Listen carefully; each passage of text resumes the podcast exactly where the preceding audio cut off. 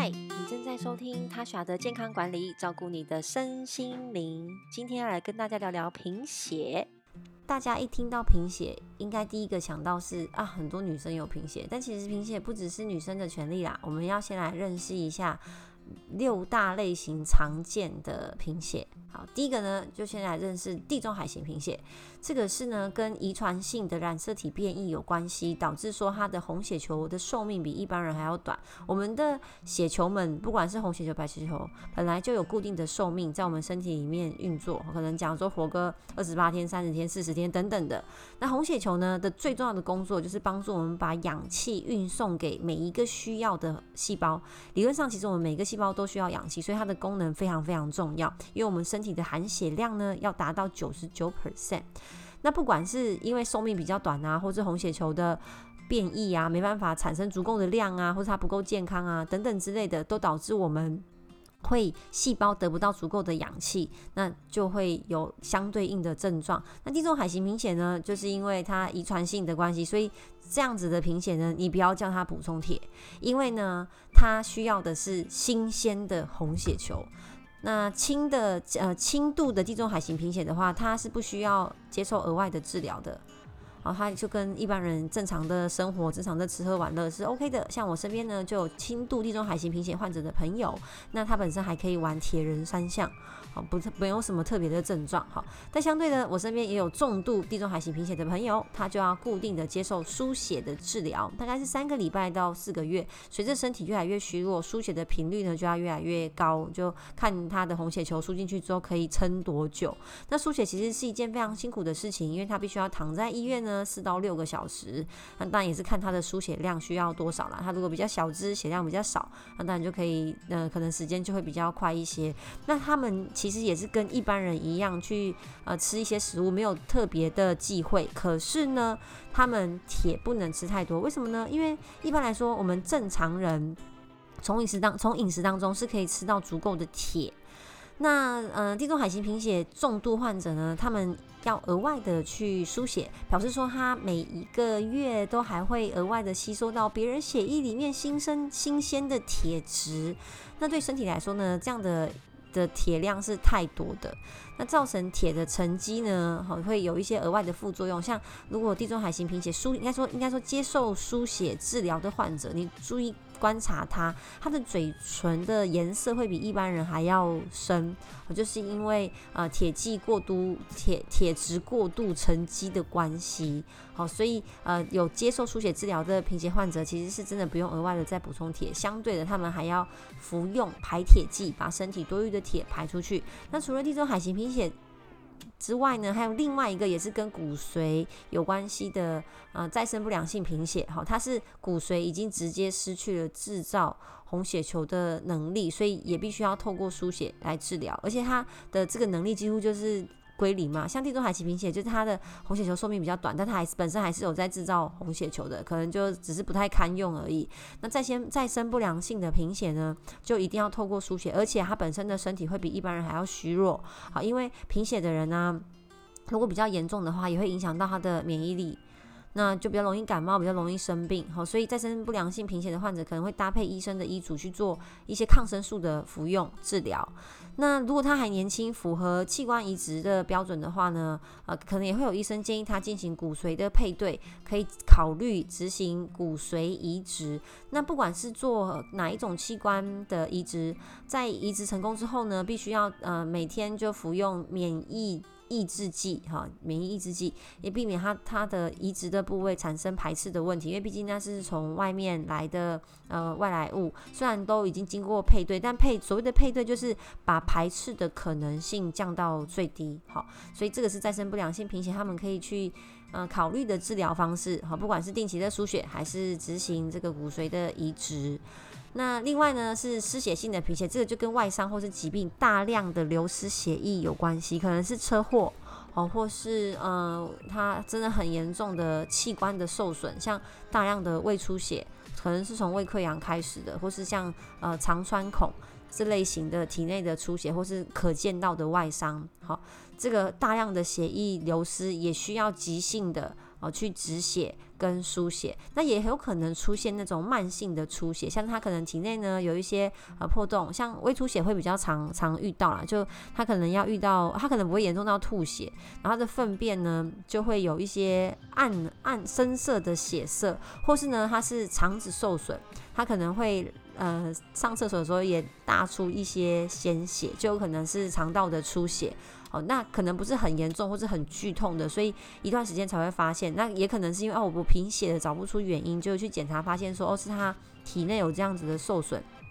导致它贫血，哦，叫做我们叫做失血性的贫血。那另外呢，有溶血性的贫血。好，大家有没有听过蚕豆症？好，比较常见是发生在客家人。哈，我就是客家人，我真的身边有有朋友是蚕豆症的患者。那呃，所谓的蚕豆症。就是溶血性贫血，它就是吃到呢一些让它红血球无法承担的东西，这也是因为基因的关系啦，它的红血球就会直接坏掉、融化。大家可以把它想象成融化，我们就会失去功能、被破坏，那也会影响到这个红血球的载氧量。所以呢，如果有溶血性贫血的人，其实比较单纯，他只要避开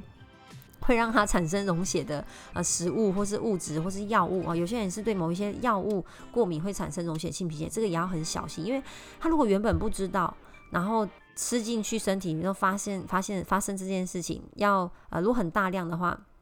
要紧急马上做处理，可能也需要额外的输血，这样哈。好，这跟我们维生素 B 十二有很大的关系。维生素 B 十二呢是体内代谢非常重要的一个维生素，它会协助叶酸哈，叶酸也是某某一个的 B 群去生成这个红血球，那也是我们脑细胞、脑神经细胞非常重要的必需因子。那如果你缺乏 B 十二，就会导致这个贫血。那缺乏 B 十二的原因有几种哈？第一个是长期的吃素。因为 B 十二呢，主要是来自于动物性的食物，包含说各种肉类、牛肉、猪肉、鸡肉，还有我们的肝脏类、猪肝，好，甚至是猪脑、肠脑，哈，还有蛋黄。所以如果你本身是吃全素的话，真的会比较容易缺乏 B 十二，或是你是蛋奶素，但是你有没有每天的补充？这些动物性的食物哈，就是鸡蛋，这样就建建议尽量每天至少吃一颗蛋，那不然你就会很容易缺乏这个 B 十二。所以吃素的人呢，都会建议额外的可以补充 B 群。那第二种呢是老年人，因为老化之后呢，胃细胞会萎缩，分呃胃酸分泌也会减少。那其实食物中的 B 十二呢，需要胃酸去帮助，才能从食物里面释放出来，然后被吸收。所以老年人呢，也容易有。呃，维生素 B 十二的缺乏，或是他本身有胃切除的状况，可能是胃癌或是一些疾病的关系，导致他的胃做部分切除，甚至是全切除，那当然就会影响到这个胃分泌这个内在因子，而导致 B 十二吸收不足，或是一些肠道的疾病，像克隆氏症啊、呃乳糜泻啊，哦这些都会导致 B 十二的不足，那就可以透过。肌肉注射的施打，好去补充这个 B 十二。但如果可以口服是最好。可是有些人他是恶性贫血，哦，到他没有办法，身体没有这个内在内内在因子去帮助 B 十二的生成，那真的就要额外的去施打这个 B 十二。那其实也都算是有办法可以解啦。那第六种的贫血呢，就是缺铁性的贫血，好，也是我们比较常听到哦，贫血要补铁。那缺铁的不足呢，比较常见的是好像孕妇。因为他现在身体历经一个比较大的转变嘛，所以当然就需要呢额外的补充这个铁剂，然后还有呃含铁的含铁量的食物其实就可以了，或是孕很多孕妇的方面其实里面也都有也还都有矿物质铁，还有小朋友，因为现在好多小孩都好挑食哦，我曾经看过我有一个朋友的小孩，他什么都不吃，好零食也还好，但就非常爱吃饭跟面。就每天就是吃饭跟面，所以热量是足够，但真的里面的营养成分是很有限的哈，所以有可能导致小朋友有缺铁的呃问题，好，或是呢女生的生理期，如果你的经血量比较大的话，也有可能会导致这个缺铁性的贫血，或者你本身饮食有有挑食的状况，好，那什么样的食物里面含有比较多的铁呢？好，我们就参考这个。嗯，台湾血液基金会的网页，它上面有列出来含铁量比较高的食物，像是猪血、鸭血、猪肝，好，这个大家可能都知道。还有一些红肉，像是牛肉，好，牛肉、鸭肉，嗯，鸭肉其实算是白肉，嗯，但牛肉的含铁量的确高一些些。但如果你不喜欢吃牛，或者你跟我一样不吃牛的话呢，其实呃，猪肝莲啊、鸡蛋啊，还有一些鸡肉里面也都有含，也都有含铁。如果你不喜欢吃肉，或你本身吃素的话，怎么办呢？其实有些蔬菜里面含的铁量也是蛮高的，像紫菜、红苋菜、芝麻，这应该是念线吧？一个草，一上面一个草字头，然后下面一个看见的见，这样。然后红豆啊、菠菜，还有传统的豆腐或冻豆腐，就是板豆腐、冻豆腐，也都含有这个铁，都可以让你去补充这个含铁、含铁量，去提升自己，就避免嗯缺铁性的贫血。那有一些坚果里面也含有铁。所以其实秘诀一补铁的秘诀一是选择呃红肉类，或是刚刚讲的猪肝或是猪血，这个一定是最快含量最高的。然后第二呢，第二个小秘诀就是搭配维生素 C 一起吃，所以你可以在饭后补充一些富含维生素 C 的水果，像现在盛产柳丁、橘子。哦，或是你喜欢吃比较酸的奇异果，或是喜欢吃苹果，苹果一年四季都有，这些呢都可以帮助我们体内的铁的吸收，而且还可以帮助钙的吸收哦。所以多补充维生素 C 对身体来说是是很好的。然后第三很重要哦，很重要，就是你在吃饭的时候啊，呃，请不要。搭配茶或是咖啡，因为呢，茶跟咖啡当中的单宁酸会跟铁结合，然后让你的身体没办法吸收到这个铁，所以降低我们身体对于铁的吸收率。所以如果饭后啊，你真的想要来一杯咖啡或是茶，建议隔个一小时以上。在喝茶或咖啡，那饭中也都不要，你就不要一边开心的吃饭，然后一边喝着咖啡或是茶。你可能觉得哦，这餐好油哦，想要喝茶解腻，但是相对于你也会牺牺牲掉你体内铁的吸收哦。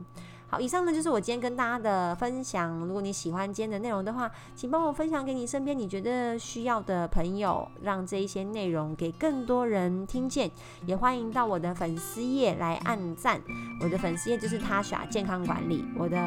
呃我的 IG 是 Tasha T A S H A 底线 L O。那我们就下次见喽，拜拜。